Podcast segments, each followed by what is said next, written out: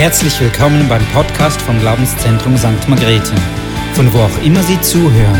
Wir hoffen, dass Sie durch diese Botschaft ermutigt werden. Vielen Dank für die Einladung, fürs Vertrauen und für die Herausforderung, darüber zu sprechen. Ist ja kein Thema, das ich gewählt hätte. Und wir sind ja so gewohnt, dass wir alles wählen dürfen, können, möchten. Ja, und doch ist es so ein wichtiges Thema und doch habe ich gemerkt, nein, da resoniert ganz viel in mir drin. Und ich probiere das jetzt aus Papier zu bringen und euch davon zu erzählen. Und ich glaube, etwas, das ich von meinen Kindern gelernt habe, ist, dass sie ein Spiegel sind.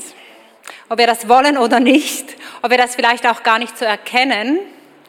Und vielleicht siehst du ja nur deinen Mann in deinen Kindern oder vielleicht siehst du dich in deinen Eltern. Es ist mir wichtig, nicht nur zu Menschen zu reden, die Kinder haben, weil wir alle sind Kinder.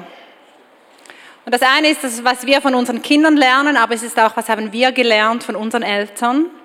Oder was lernen wir immer noch? Ich finde das ja auch so ein lebenslanger Prozess. Und ich beobachte ja meine Geschwister und dann denke ich immer so, boah, mein Bruder, der ist voll wie meine Mutter. Oder meine Schwester, die ist total wie mein Vater. Oder dieses Verhaltensmuster, ich glaube, das hat sie von ihm. Das wiederholt sich ja manchmal und ich glaube, das sind wir uns gar nicht so bewusst.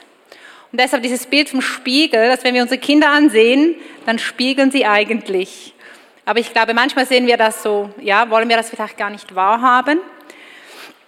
Aber ich glaube, sie spiegeln auch das Göttliche, weil da ist so eine Reinheit drin, dieses Urvertrauen, diese Positivität, die Kinder mit sich bringen die wir verlieren im Laufe der Zeit. Durch unsere Prägungen, durch ja, vielleicht auch Verletzungen.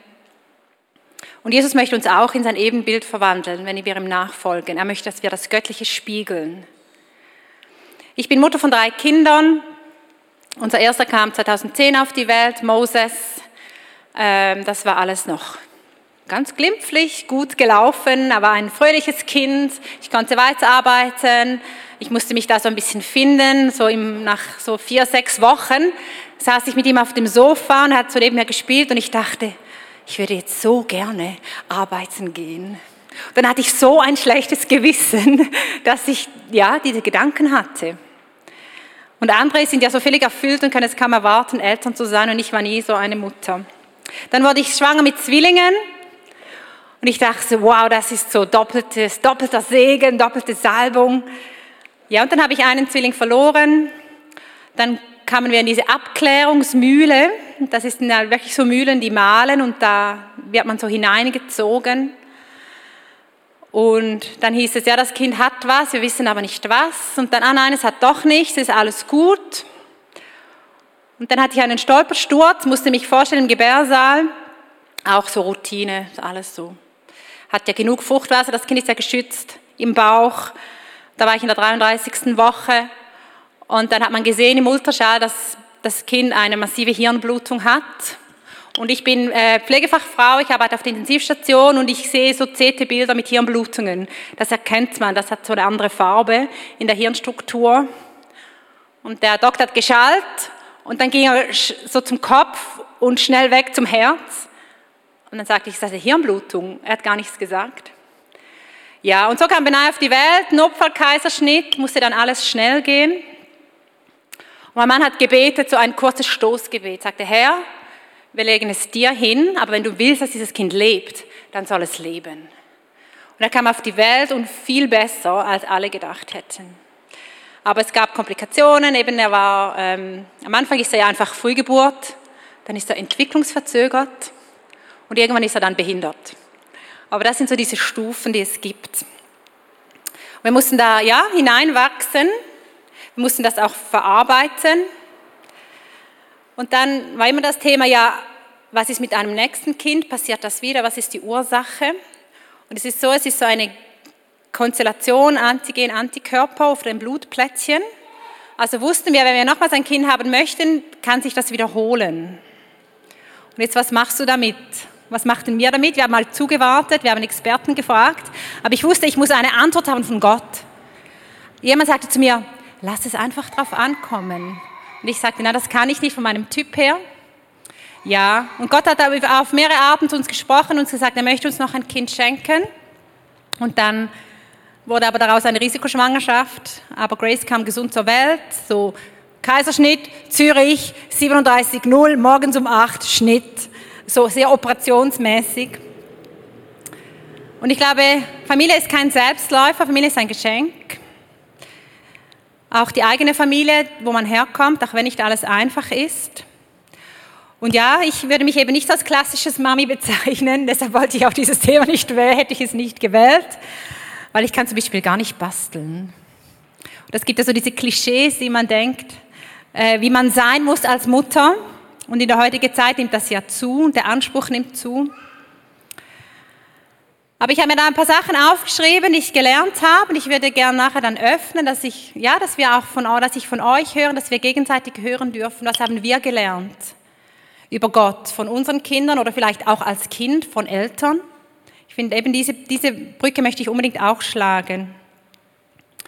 Und ich glaube, das Wichtigste, was ich gelernt habe, ist, dass ich Gott vertrauen muss. Wenn man schwanger ist, dann kann man das nicht kontrollieren. Und ich habe eine totale Schlangenphobie. Und man sagt, also das sagt mir mein Mann, dass Menschen, die eine Schlangenphobie haben, das sind Control Freaks.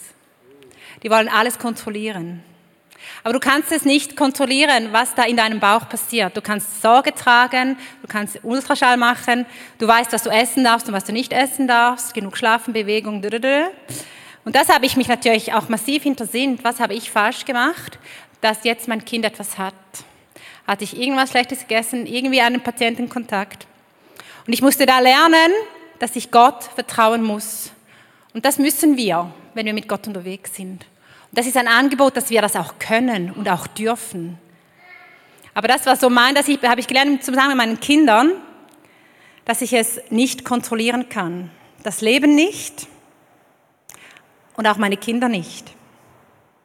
Und auch Gott nicht. Ich kann auch Gott nicht kontrollieren. Und ich weiß nicht, wer von euch kennt den Begriff der Helikoptereltern? Oder die schwirren so über ihren Kindern, die schauen alles genau. Und weißt du, was the next level ist? Das ist jetzt ganz neu. Das sind die Rasenmähereltern. Also das ist das, das ist nicht von mir, das ist so, das findet man überall, wenn man das googelt. Ich bin ja Generation Google oder ich google alles. Genau. Und das sind Kinder, äh, das sind Eltern, die beobachten nicht nur ganz genau, was das Kind macht, wie so die Helicopter-Parents, sondern sie räumen ihnen alles aus dem Weg. Also sie, machen, sie, sie beobachten nicht nur, sondern sie legen Hand an. Sie überwachen nicht, schauen nicht nur zu, das machen die Helikoptereltern, die schauen zu, sondern sie handeln. Und speziell in der Schule oder schlechte Noten, dann gehen sie zum Lehrer. Wo sind die Lehrer hier? Toll. genau. Sie werden selber aktiv, sie greifen ins Geschehen ein. Und sie mähen buchstäblich jedes Problem um.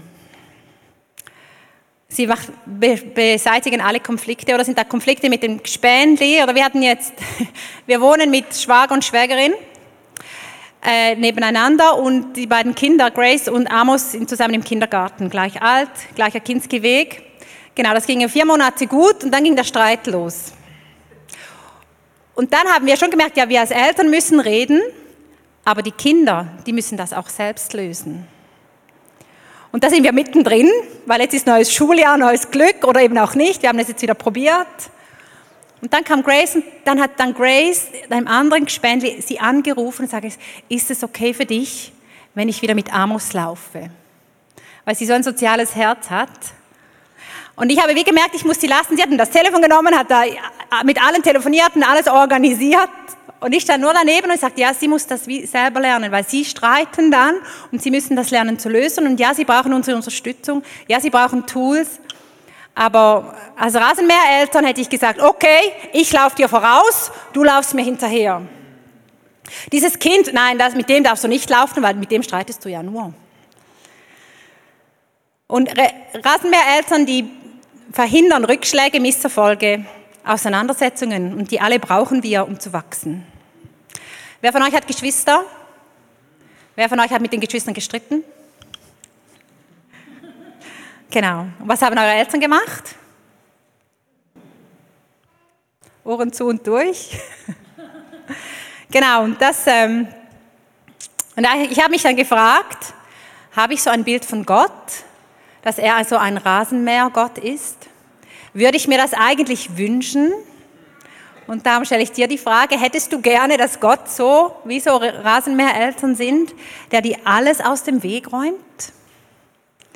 Also ich finde die Vorstellung gar nicht so schlecht. Aber Gott, was dann passieren würde, er würde uns von Rückschlägen, von Misserfolgen und von Auseinandersetzungen bewahren, an denen wir reifen und wachsen können. Er würde uns da das Recht auf gewisse Selbstverantwortung nehmen. Und ich glaube, das ist ja das Wichtigste bei Gott, dass er uns die Selbstverantwortung nicht wegnimmt. Dass wir Menschen bleiben, die entscheiden dürfen und auch sollen, dass wir mündig sind, auch als Christen. Und Gott ist weder Helikopter noch Rasenmäher, sondern er ist der liebende Vater. Und der dir auch etwas zumutet, dir auch etwas zutraut. Ich weiß nicht eben, was deine Biografie ist, wie deine Eltern waren, deine Geschwister, wie schwierig, wie schön, wie heil deine Welt war. Aber Gott mutet uns auch manchmal etwas zu, aber er steht uns auch bei. Er nimmt uns an der Hand. Und ja, ich habe dann meine Tochter begleitet eine Zeit lang für den Kindergartenweg, um ihr Sicherheit zu geben. Aber irgendwann muss ich wie sagen, du musst das alleine, weil du kannst das. Und wir haben jetzt Baustellen und überall und dann merken wir, ja, wo laufen sie durch? Und, ähm, und jetzt gestern oder so kam sie nach Hause und sagt sie, ja, weißt du, Mami, wir laufen jetzt einen anderen Weg wegen dem Kinderdieb. Und ich stehe so da und denke so, wie bitte? Wir haben einen neuen Pump-Track und da ist wohl ein Mann gewesen, der die Kinder ins Auto lotsen wollte mit Süßigkeiten, so ganz klassisch. Keine Ahnung, ob das stimmt, ich weiß nicht, aber sie sagte mir so völlig cool und entspannt, Mami, weißt du, wir laufen jetzt einen anderen Weg wegen dem Kinderdieb. Und ich hatte so Ohren und dachte so, und aber ich dachte, das ist gut, dass sie Strategien und Wege hat und das will Gott mit uns auch. Er räumt uns sicherlich alles aus dem Weg, er weist uns den Weg, aber er schickt uns auch auf den Weg.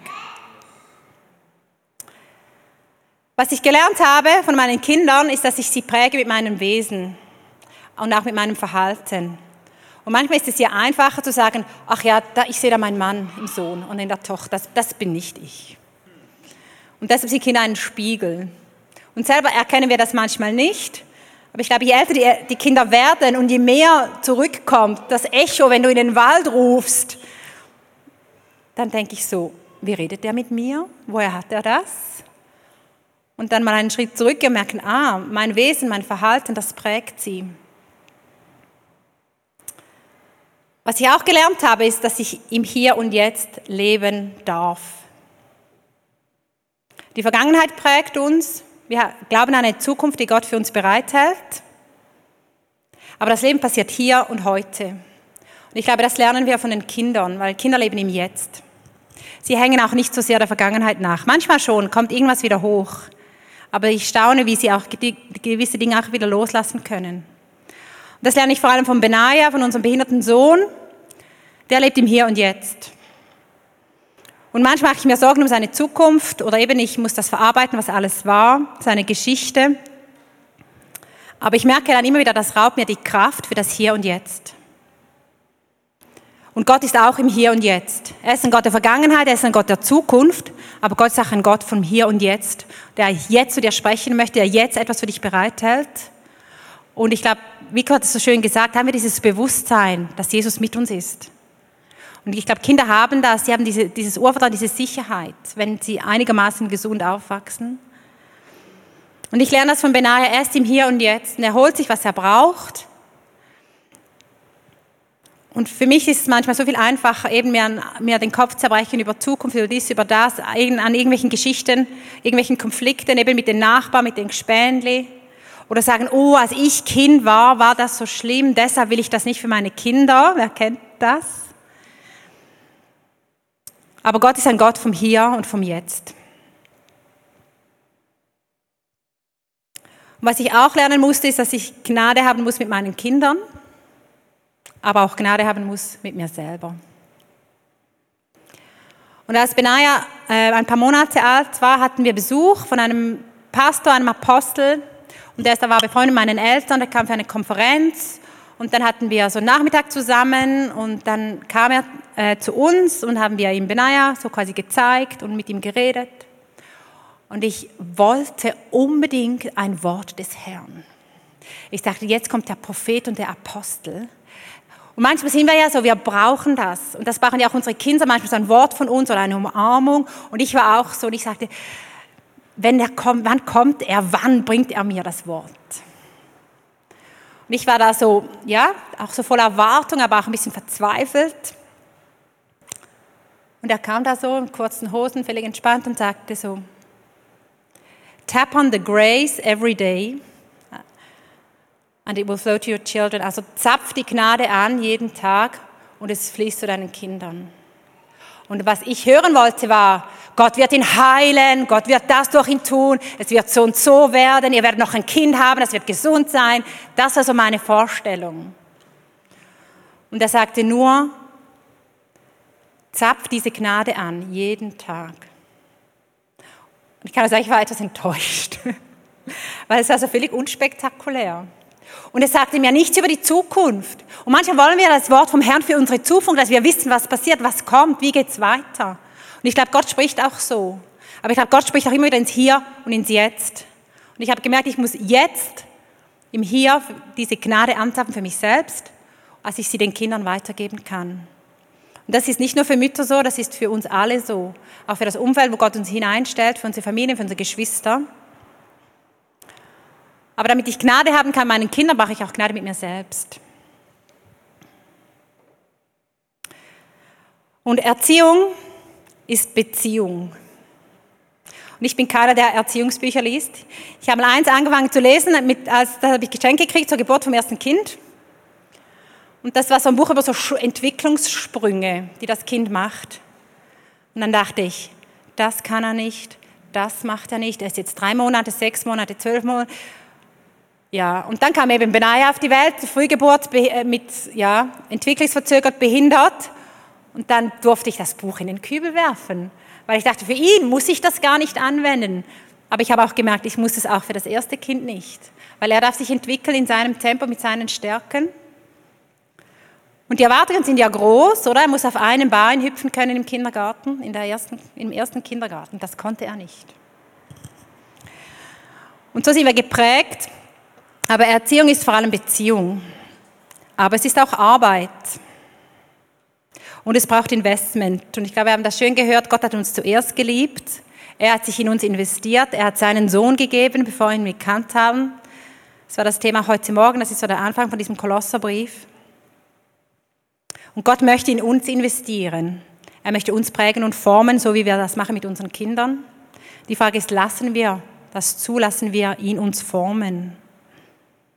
Ist der Beziehung und ja, können wir auch Arbeit investieren in die Beziehung zu Gott, wie wir sie zu unseren Kindern müssen, sage ich jetzt mal.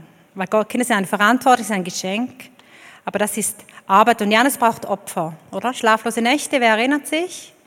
Volle Windeln, kaum will man aus dem Haus, passiert was.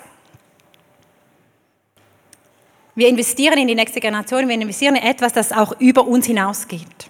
Und das ist für mich auch ganz biblisch etwas sehr Göttliches. Dass Gott investiert in etwas, in unsere Leben, das über unsere Leben hinausgeht. Emanuel hat jetzt gerade über Exodus äh, geredet und da war er einfach, steht nur ein Mann und eine Frau und sie gebaren einen Sohn. Und der Sohn war Mose. Und das ist so völlig, also völlig unspektakulär. Da war ein Mann und eine Frau und sie gebaren einen Sohn. So Alltag aber dass das Mose war, der nachher, wir kennen seine Geschichte, was er nachher alles gemacht hat. Und manchmal ist es so unspektakulär, aber da waren, da war ein Mann und eine Frau, die ein Kind gebaren. Und Gott konnte daraus etwas machen. Das war ein Investment von diesen Eltern. Und dann hat die Mutter ja noch dieses Körbchen gebaut und hat sein Leben gerettet. Sie haben da investiert in die Zukunft. Und ich glaube, in allem Tun, in allem Schwierigen, in allem Herausfordernden, helfen uns Kindern auch mal wegzuschauen von uns und zu merken, hey, das Leben geht weiter und es geht über uns hinaus. Und Gott will etwas bewirken, das weitergeht. Und ich glaube, was wir von unseren Kindern lernen oder von Kindern grundsätzlich oder auch von uns als Kindern gegenüber unseren Eltern, ist, dass wir alle Bedürfnisse haben die gestillt werden müssen. Die Frage ist, wer stillt sie? Irgendwann ist ein Liebestank leer. Wir müssen den immer wieder neu füllen. Wir müssen auch lernen, zu unseren Schwächen zu stehen. Und da sind wir auch sehr unterschiedlich, wie wir diesen Liebestank füllen. Aber ich glaube, wir müssen auch Ja sagen zu diesen Bedürfnissen, weil Gott sagt auch Ja zu uns, weil er hat uns geschaffen und er ist ein Gott, der Bedürfnisse stillen kann. Aber ich glaube, wir müssen da auch, ja,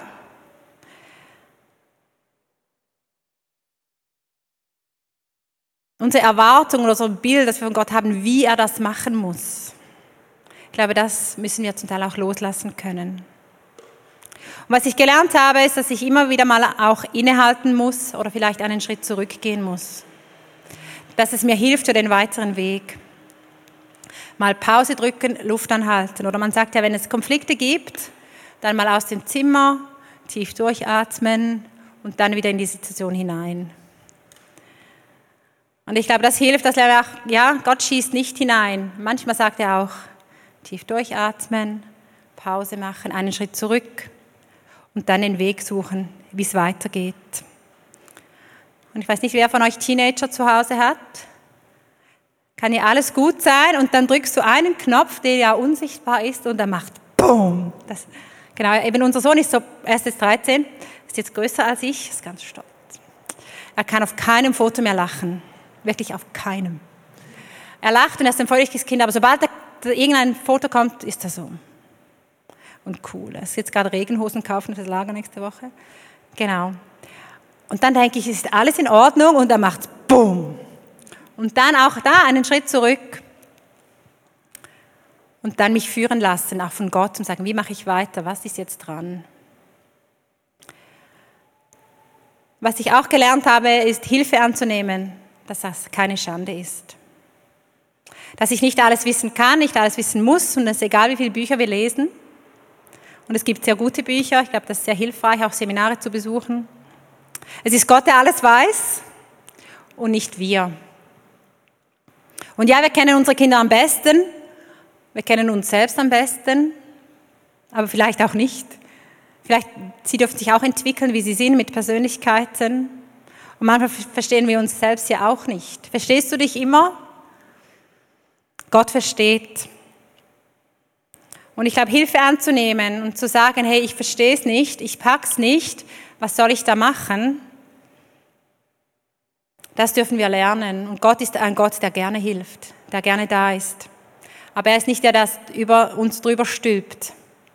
Er ist da und er wartet und sagt so, ich wäre dann da. Es ist okay, wenn du es nicht weißt, aber ich weiß. Und ja, eben manchmal redet er auch nicht so, wie wir das erwarten. Eben ich hatte so dieses krasse Wort von Gott, hatte ich erwartet, wie es war, was, was geschieht aus unserem Sohn, was wird mal. Das habe ich nicht bekommen, das weiß ich bis heute nicht. Aber ich weiß, dass ich aus dieser Gnade, aus dieser Abhängigkeit von Gott leben darf und soll, weil das ist das Beste für ihn dass ich meinen Lebenstank fülle, dass wenn er da ist, dass ich im Hier und Jetzt bin und nicht irgendwo in der Vergangenheit, in der Sorge, in der Zukunft, sondern im Hier und Jetzt, weil er braucht das Jetzt. Und Gott möchte auch jetzt uns begegnen, immer wieder, so Momente. Und wir sind relativ gut vernetzt, auch mit anderen Familien, mit behinderten Kindern. Wir lernen von ihnen. Und dann sehen wir, was ihre Kämpfe sind, gerade wenn sie älter werden. Pubertät ist so Thema, Periode bei den Mädchen, oder? Das sind so alle diese grundlegenden, die sind auch bei gesunden Kindern Thema, bei Behinderten ist das wie nochmals anders. Dann, wie geht es weiter mit 18, wenn sie aus der Schule kommen, all diese Themen. Und wir lernen da, weil ich habe immer wieder das Gefühl, ich bin die Einzige.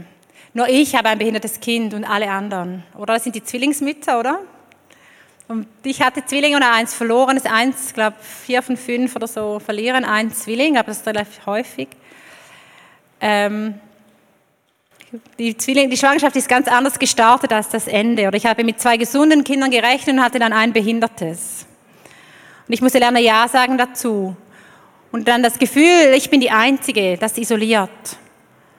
Aber Gott möchte uns verbinden mit Menschen. Wir dürfen lernen.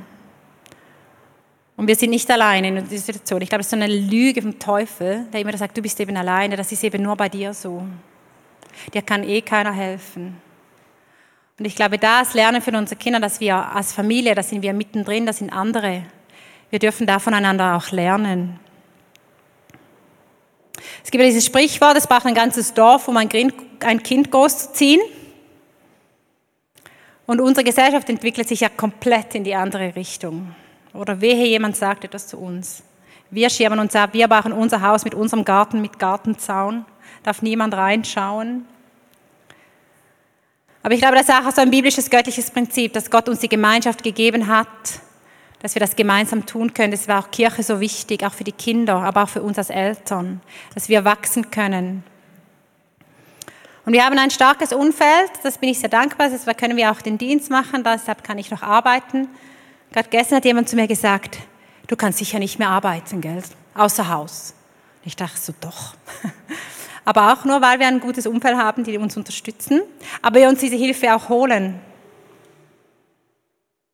Und ich glaube, es ist so viel verfügbar auch von Gott für uns, aber wir müssen es holen. Und ich hatte gerade in der Badi, oder letzte Woche war ja noch Hochsommer, da ging ich dann mit ähm, baden, war eine andere Mutter und ihr Sohn hat ein Down-Syndrom und ist mit Benai in der Klasse. Und sie ist alleinerziehend, sie ist Christin, kommt aus Afrika, also das sind auch noch so kulturelle, plus eben ihre Familienbiografie. Und sie ist allein, alleinerziehend, hat noch ein, noch ein Mädchen.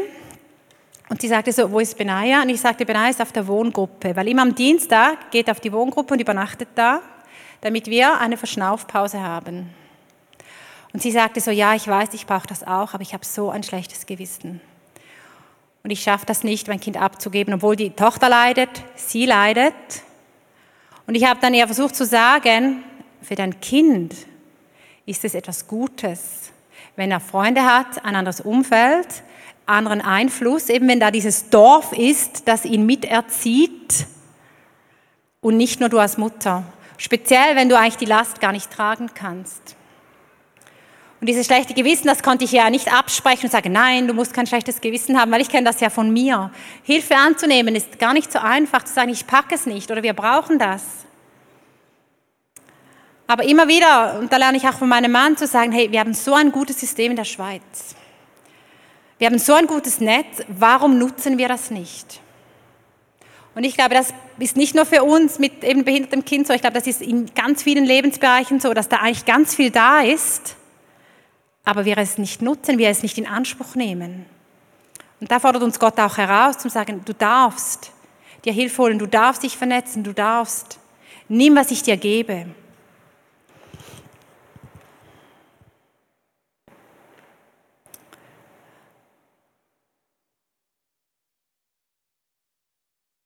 Ich würde gerne die Frage stellen an dich und ein bisschen hören von euch, wenn ihr mögt.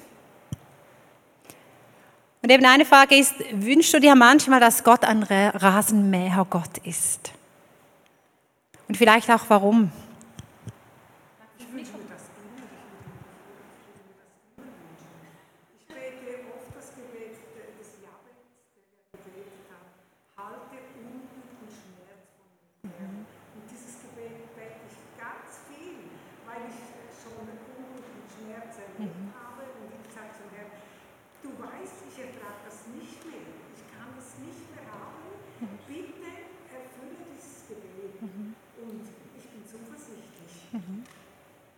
Und was hast du aber gelernt durch auch den Schmerz und das Schwierige? Ja. Ja. ja. Ich habe früher meinen ersten Mann verloren mit zwei kleinen Kindern. Eines davon ist Miriam. Und Gott hat mir wieder den besten Mann der Welt gegeben. Aber hat dich geprägt und hat dich geformt. Genau. Ja, genau. Ja, und ich glaube, das sind Dinge, die wir nicht lernen. Also das muss ich auch rückblickend sagen. Und das sagen mir auch andere, die mich schon lange kennen oder die, die mich vorher ja, gekannt haben, als ich noch jung war. Und ich glaube, eine gewisse Entwicklung machen wir ja alle. Oder werden wir milde im Alter, keine Ahnung. Aber dass ich Dinge gelernt habe, auch über mich selbst, über Gott, über das Leben, über das Verständnis für andere Menschen, die ich sonst nicht erlebt hätte ohne diese Situation mit Benaya. Und ich wünsche das ja keinem. Oder die sagen, ach, ein behindertes Kind, das käme für mich nicht in Frage. Das könnte ich nicht. Und das, diese Gedanken kann ich nachvollziehen. Und dann gibt es ja auch schon dieses, diese Leute, die sagen, weißt du, ähm, die Kinder wählen die Eltern aus.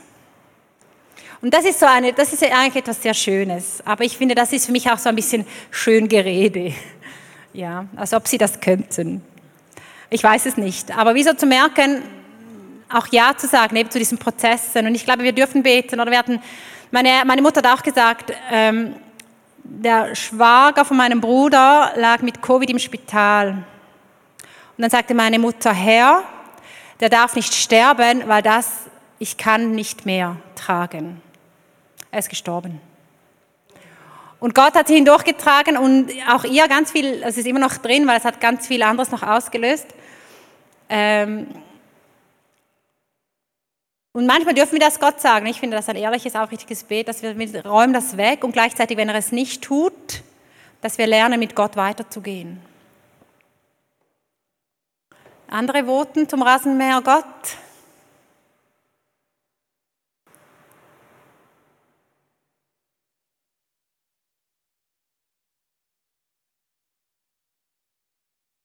Es ist etwas, was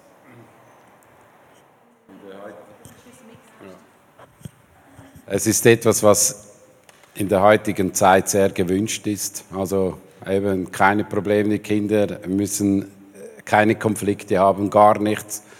Und wenn man in die ganze Kindererziehung sieht, wie viele Konflikte wir hatten, wie viele Probleme wir hatten, wie viele Herausforderungen wir hatten, Punkt. Und alle haben dazu gedient, dass meine Kinder sich entwickelt haben. Und äh, ich finde es schade, ich finde es wirklich schade, wenn man alle Probleme raus haben will. Weil das ist ja in meinem eigenen Leben auch nicht so, aber ich will es auch. Punkt. Ich will ein leichtes Leben haben, ohne Probleme. Aber das nächste Problem kommt und es macht dich irgendwie stärker. Und ich kann ja die Geschichte auch mit äh, bei Sibyl sehr stark äh, miterleben, oder? Wir wünschen uns auch, dass sie gesund ist, oder? Und es sprechen dann viele über deinem Leben, sie wird jetzt gesund, oder? Aber was ist nicht? Gott darf sich dann einfach nicht verändern in diesem Moment, wenn dieses Leid da ist, wo da ist. Darum stehe ich dabei, ich liebe Gott, aber ich will auch keine Probleme.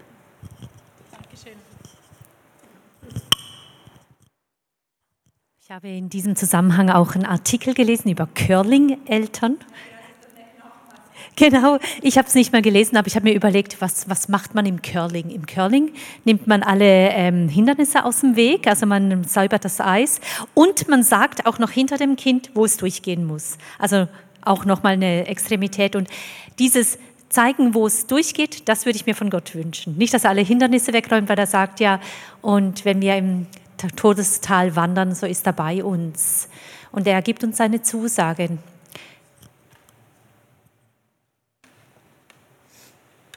Ich glaube, das ist ein ganz wichtiger Psalm, oder? Es ist nicht so, falls du dann vielleicht möglicherweise durchs Todesschattental gehen musst, sondern wenn du da bist und du gehst dahin durch.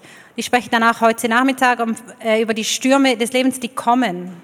Oder bau dein Haus auf Sand, bau dein Haus auf Felsen, weil der Regen kommt und der Sturm kommt. Wir wollen das zwar nicht, oder? Wir wollen eine Ferien, Insel, Palmen, Cocktail. Ähm, Genau, und ich glaube, Gott möchte Wegweisung geben. Und das dürfen wir auch in Anspruch nehmen, aber eben es ist auch manchmal umkämpft, dass wir wirklich hinhören und dass er manchmal nicht so redet, wie wir das möchten. Und die Kinder kriegen ja von uns manchmal auch noch die Antwort, die sie möchten. Wenn wir den Kindern immer nur sagen, was sie hören möchten, dann ist das keine Erziehung. Dann ist das auch keine Beziehung. Und ich glaube, das ist ganz wichtig. Und ich glaube, wir dürfen uns das wünschen und Gott möchte Weisung geben, aber die Frage ist, hören wir hin? Es ist ja spannend, oder? Unser Sohn ist hörbehindert und sehbehindert, kann nicht sprechen. Aber wenn ich etwas sage zu ihm, dann macht er das. Die anderen zwei, pff, immer beschäftigt. Ich komme gleich. Ja, grad. Grad. Das ist so die erste Antwort. Grad, grad, grad, grad. Und was ist grad? Jetzt, oder? Jetzt an den Tisch. Jetzt habe ich gekocht. Jetzt Hände waschen. Nein, nicht aufs Trampolin. Nein, nicht das. Aber wer sitzt da auf seinem Stuhl? Das ist Benaja, der eigentlich gar nicht so gut hört. Aber er hat gelernt, auf unsere Stimme zu hören und sich führen zu lassen. Und da kommt manchmal eben auch unsere Persönlichkeit, eben unser eigenen Willen, unsere Fähigkeiten auch da ein bisschen in die Quere. Und das ist auch sein Glück, dass er nicht so abgelenkt ist. Und wir sind alle so abgelenkt in unserer Zeit. Hören wir noch Gottes Stimme? Hören wir, was er sagt? Oder eben wünschen wir uns einfach, dass wir so diesem Rasenstreifen folgen können und ein easy Leben haben, wie du gesagt hast. Die zweite Frage, die ich dir gerne stellen möchte, ist, wie fühlst du deinen Liebestank? Nicht nur für deine Kinder, aber auch vielleicht für deinen Mann, für Beziehungen, für dein Umfeld. Weil ich glaube, das ist auch eine ganz wichtige Frage, oder das müssen wir uns bewusst sein, wir haben nicht endlos. Eben, wir, sagen, wir denken, wir lieben mit Agape, Liebe, aber eigentlich ist es Phileos, hat äh, Viktor schön gesagt. Und wir erwarten immer etwas zurück. Und von Kindern kommt ja nicht immer das, die Reaktion, die wir uns wünschen. Und ich glaube, es ist wichtig, dass wir ein Bewusstsein haben, wir haben einen Liebestank, aber wir haben auch Limitationen, aber wie fühlen wir den? Und das ist mal eine Frage, wie fühlst du den? Mag sich jemand dazu äußern?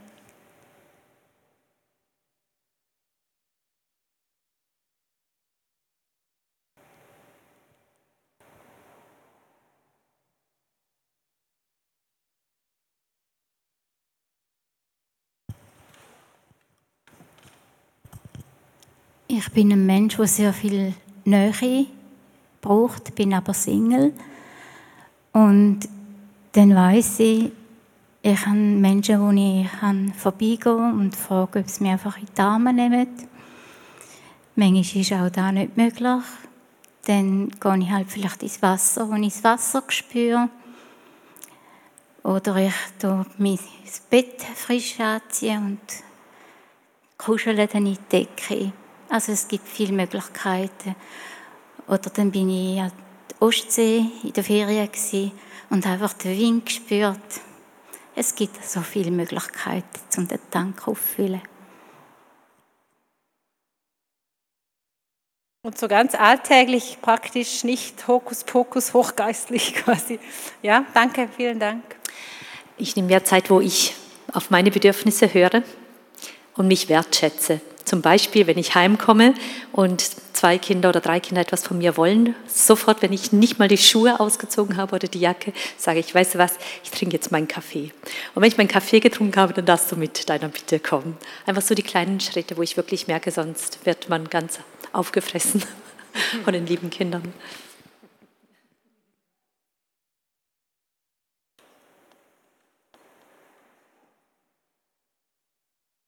Oder ist wieder die Frage, darfst du das? Oder das wäre dann ganz so meine, oder das kommt ja so die, die Anspruchhaltung. Darf man sagen, du musst jetzt warten, ich trinke jetzt meinen Kaffee? Aber du darfst, weil du eben deinen Tank füllen musst. manchmal macht ja so weitergeben, wenn Leute kommen, Ansprüche, alles von außen. Ich muss immer für alle anderen und merken gar nicht, wow, ich bin ja leer. Und die Kinder profitieren, wenn du nachher ja, gestärkt bist. Eben, ich brauche mein Afternoon Tea, oder? Ich brauche meinen Tee auch am Morgen. Dann ruft die Tochter und ich sage, ich bin hier, ich trinke immer einen Tee im Bett. Ein Schwarztee mit Milch, ist ganz englisch, ohne Zucker. Und das ist so mein Moment am Morgen. Und danach, eben dann geht's los. Wickeln, anziehen, los, los, so Schule, alle Tee packen, hast du das, hast du das. Alle aus dem Haus, durchatmen.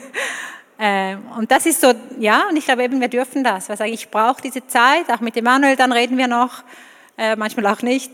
Ähm, ja, aber ich glaube, dass aber immer wieder kommen, ich weiß nicht, diese Stimmen, die sagen, darfst du das? Und ja, müsstest du nicht. Und sehr schön, ja. Andere?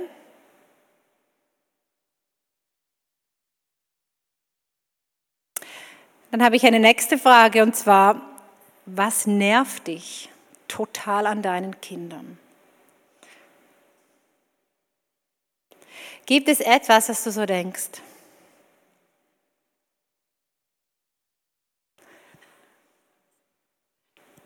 Also ich kann es auch ohne sagen. Die, einfach die Unordnung. Das bringt mich echt zum, da kenne ich mich fast nicht mehr. Und ich muss aber tagtäglich irgendwie damit leben. Das ist alles, was ich dazu sagen will. Also da haben Sie eben nicht von mir. das wäre dann so meine nächste Frage. Woher kommt das? Ja, eine gute Frage. Ja. Die Tine. Ja, genau, Großvater. Ja, genau. Also mich nervt an meinen Kindern alles, was sie von mir geerbt haben. Nein. Doch. Doch. Doch. Warum? Hast du das Gefühl, du hast nur Schlechtes weitergegeben? Ja, die schlechten Sachen, natürlich. Aber hast du auch Gutes weitergegeben? Ja. Eben, dann kann dich nicht alles viele, nerven, was du... Aber die schlechten Sachen, ja, die nerven mich wirklich. Zum Beispiel, ich, ich bin ängstlich, vielleicht auch durch das, was ich erlebt habe. Und meine du Mirli, aber die andere Tochter ist auch ängstlich. Und, ich, und wenn sie ängstlich ist, dann, dann ertappe ich mich, dass ich sie immer tadeln will. Warum bist du so ängstlich? Hör auf mit dem. Und dabei, dabei hat sie es von mir. Ja. Und dann machst du Gnade mit dir selbst. Ja, ja, ja. Klar. Gnade mit deinen Kindern. Klar. Mhm. Und auch ein Ja zu sagen zur Vergangenheit, zur Biografie. Ich glaube, das ist ganz wichtig. Und ja, wir können an diesem arbeiten, wir können loslassen, wir können das verarbeiten auch. Und trotzdem brauchen wir immer wieder ein Ja dazu. Mhm. Und sagen, das bin auch ich. Oder eben, das nervt mich total, also Unordnung geht gar nicht, da schließe ich mich gerne an. Mhm. Ähm, andere Stichworte, was nervt dich an deinen Kindern? Wenn sie streiten. Mhm. Und dann schlichtest du den Streit? Mehr oder weniger. Genau. Mhm. Ja, das kostet Kraft oder das zehrt. Und doch eben für, die, für das Kind ist es so wichtig, dass sie diese Auseinandersetzung haben. Das ist Entwicklung. Aber das auszuhalten, dazu zu schauen, das ist schwierig. Mhm.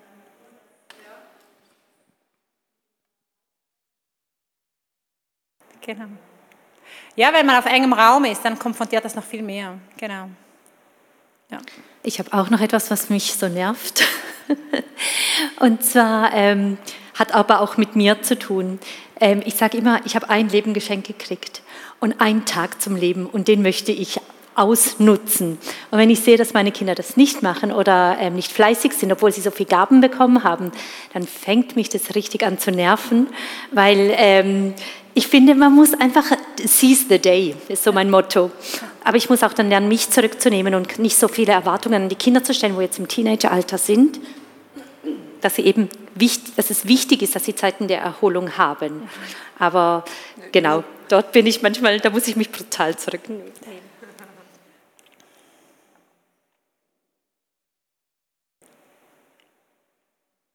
Und was lernst du über Gott von deinen Kindern? Oder was, manchmal sehen wir das, was nervt, das was schwierig ist, aber siehst du auch den Spiegel Gottes darin? Siehst du, was lernst du über Gott? Das würde ich auch gerne noch sammeln.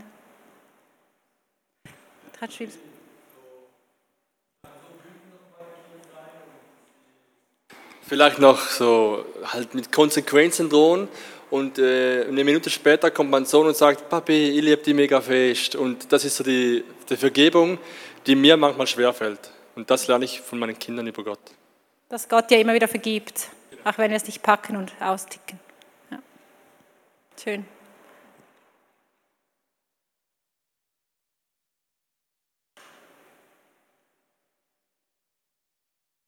Andere Stimmen, was lernst du über Gott von deinen Kindern?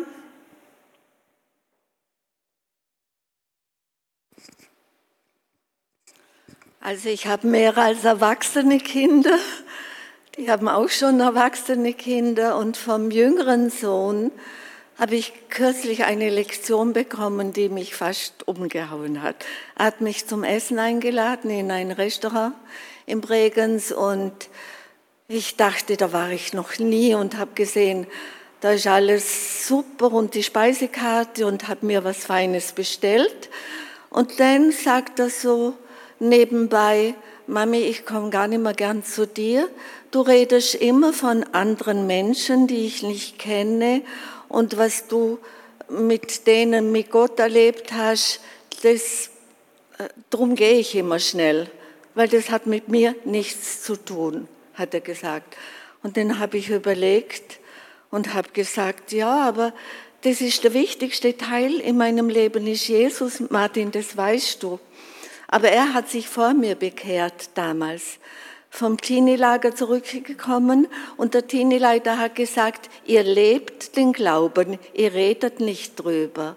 Und ein Monat lang hat er das getan und ich habe nur jeden Tag gestaunt, was ist mit ihm passiert. Und nach einem Monat habe ich mich bekehrt.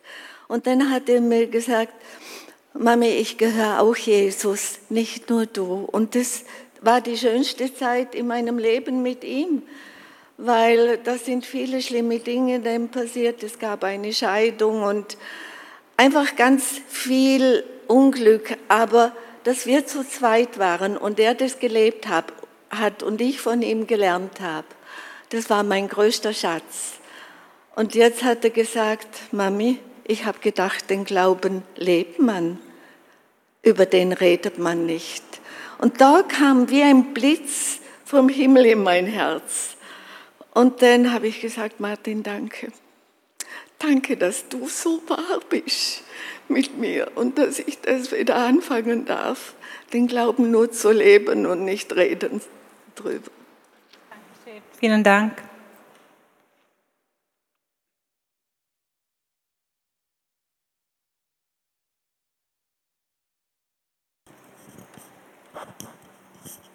Ich bin immer wieder verwundert, dass dann die Kinder, auch wenn sie uns gesehen haben als Eltern, doch Gott nachfolgen.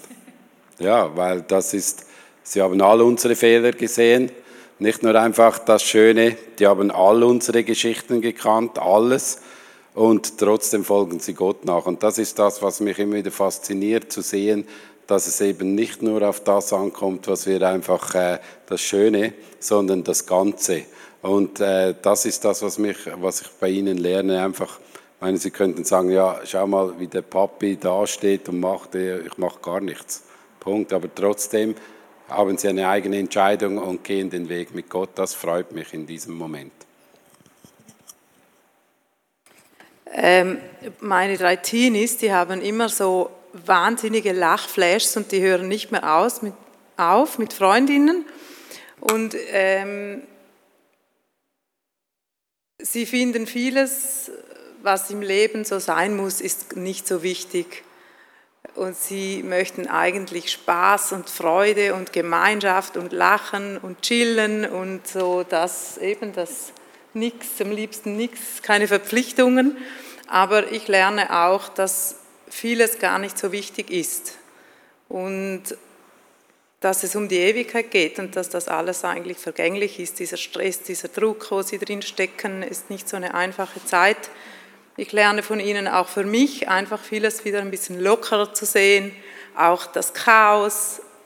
Es hat ja nichts damit zu tun. Ich möchte eigentlich, dass sie einfach mit Gott unterwegs sind und den Alltag mit ihm leben. Und dann kann ich das Chaos auch mal stehen lassen und mitlachen und einfach wieder den Alltag ein bisschen chilliger nehmen. Und also ich hoffe, Sie können das noch ein bisschen beibehalten.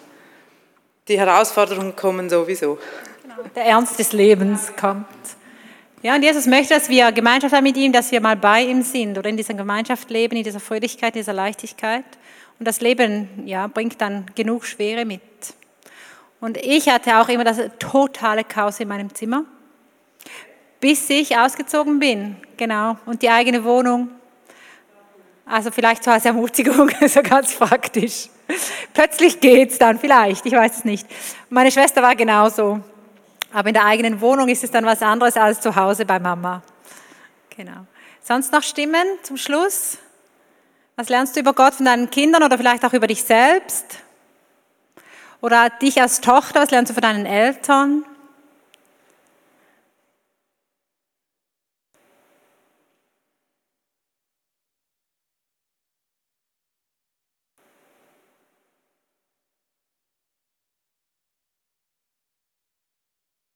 Gut, dann ich weiß nicht, hat jeder noch eine Frage oder sonst auch möchte noch etwas sagen oder auch noch eine Frage an mich. Ich weiß nicht, ob ich sie beantworten kann. Und sonst würden wir dann hier ähm, abschließen.